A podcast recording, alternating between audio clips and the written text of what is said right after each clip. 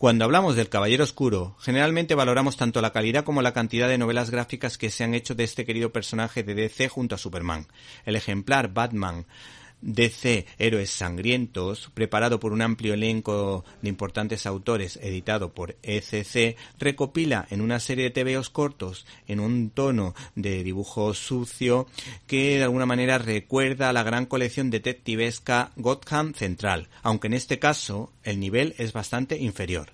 No obstante, los arranques de estas historias son buenísimos. La primera historieta se titula La Terminal y en él nuestro ¿Te está gustando este episodio? Hazte fan desde el botón Apoyar del podcast de Nivos. Elige tu aportación y podrás escuchar este y el resto de sus episodios extra. Además, ayudarás a su productor a seguir creando contenido con la misma pasión y dedicación.